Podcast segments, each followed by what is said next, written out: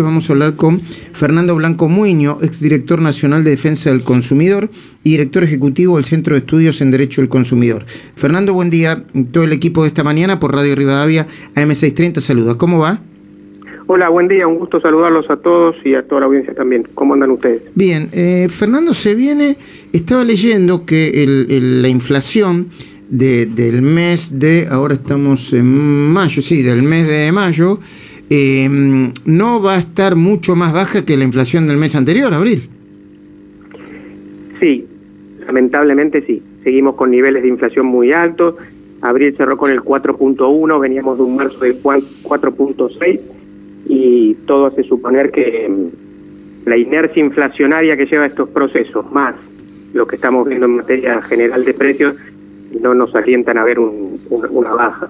Eh, rondará nuevamente el 4%, nos llevará a unos primeros cinco meses del año superando el 20% anual acumulado en el año y eso eh, vuelve a degradar salarios, jubilaciones, pensiones mm. y nos pone en una situación realmente muy compleja. Más allá de que, de que los economistas que, que, saben del tema dicen que, que la inflación es la consecuencia, que es el síntoma de algo que funciona muy mal. ¿Qué precios están empujando la inflación? ¿Qué precios de...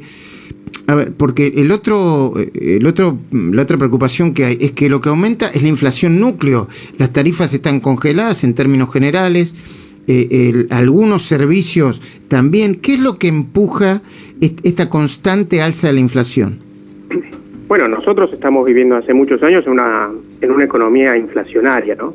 Eh, donde hay épocas que son los servicios públicos domiciliarios los que eh, empujaban la inflación. En estos últimos meses, indudablemente, son los alimentos y bebidas. Si uno mira los indicadores del INDEC, eh, aumentan por sobre el promedio de la inflación, con lo cual este mes van a impactar también en los aumentos que se han autorizado en materia de luz y gas. Y y estamos en una espiral ascendente muy preocupante, Luis, en donde realmente la economía se maneja con parches, estamos viendo múltiples programas de la Secretaría de Comercio Interior que tienen una duración de no más de 15, 20 días, porque la inercia inflacionaria se los devora.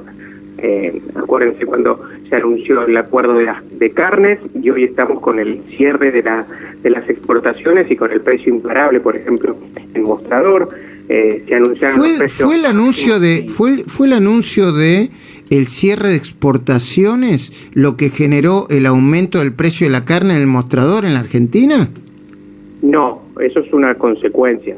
En la carne si uno toma interanual el comparado eh, ya llevaba antes del anuncio del cierre aumentos entre el 70 y 80% de anual. Entonces, eso ya venía, realmente ya venía. Lo que ha hecho el cierre de, las exportaciones es generar una incertidumbre enorme y por supuesto eso esa incertidumbre se traslada se traslada a precio por lo que ustedes estaban escuchando reciente a quien estaban entrevistando no no se sabe si iba a haber eh, carne en los mostradores, entonces lo que hay, no se sabe con cuál es el valor de reposición, entonces, como pasa en, toda la economía argentina cuando, cuando vivimos con esta inflación. A mí me gustaría, pensemos que si la Argentina va, va a terminar estos primeros cinco meses del año con más del 20% de inflación, estamos hablando de una inflación que en otros países del mundo, y no estoy hablando de los desarrollados, estoy hablando de nuestro continente eh, 20% de la inflación acumulada quizás en 6, 7 años. Nosotros la tenemos en 5 meses. No, no, y además va a implicar una disparada mm, fuerte. Algunos proyectan arriba al 50, arriba al 60, ¿no? Incluso. Es muy preocupante, realmente es muy preocupante. Y si hay un tema de agenda para la clase política argentina, es el de la, el de la inflación y cómo abordar la inflación, porque además esto ya no distingue colores políticos ni, ni gobiernos, ¿no? Venimos con una economía inflacionaria desde hace muchos años que no, el país no logra superarlo. Eh, yo creo que así como se arman mesas de trabajo, y el, el, presidente Fernández arrancó con la mesa del hambre, yo creo que la gran mesa argentina es la mesa de la estabilidad, ¿no? Que todos los sectores que tengan que ver con, con la economía se sienten a ver cómo estabilizamos eh, nuestro, país, porque sin esa mesa y sin esas definiciones no va a haber agenda pública y sin esa agenda pública vamos a seguir con estos niveles de inflación. Eh, Fernando Blanco Muñoz, le, leo una última pregunta. El, precio de la nafta, que, que empieza a aumentar IPF por un problema de caja, ¿no? Por un problema de caja, yo agrego, IPF es una gran caja política también, pero cierro el paréntesis. ¿Empuja también los precios hacia la suba o, o, o, o es independiente el precio de la nafta de otros precios de la economía o de los alimentos? No, no.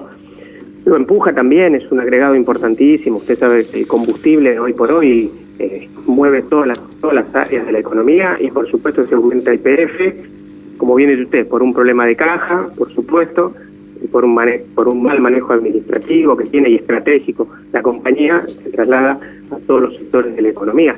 Hoy estamos viviendo, Luis, eh, un día triste también en materia de combustible para la Argentina. Empieza a operar nuevamente el buque regasificador en Bahía Blanca. ¿Ah, sí?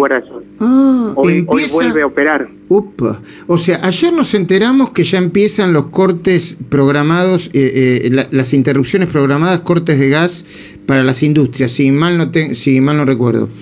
Y, y hoy se empieza a funcionar, ¿qué? El buque, ¿cómo se llama el buque? el buque regasificador. ¿Se acuerda que eh, durante la gestión de, Cristina Kirchner eh, hubo que importar gas porque los niveles de producción eran muy bajos? Entonces había dos buques regasificadores, uno en el puerto de Escobar y otro en el puerto de Bahía Blanca, que lo que hacen es inyectar en la red de gas natural el gas licuado que se recibe. Eh, que tiene un costo, para que ustedes se den de 150 mil dólares por día tener el barco ahí en el puerto, eh, solo por rentar el barco, ¿no? Y en el año 2018 la producción que la Argentina había generado desde Vaca Muerte con el, la idea del el autoabastecimiento. Lo hacía necesario. Que se, había permitido que el buque se fuera. De hecho, hasta hubo una ceremonia de despedida del buque. Sí, y ahora volvió el buque. Hoy, hoy empieza a operar. Sí, el, buque volvió con una bandera que dice: eh, Volvimos para ser mejores. Eh, es un chiste, ¿eh? Gracias, eh, Fernando Blanco Muñoz, muy, muy agradecido. Gracias, que tengan buen día.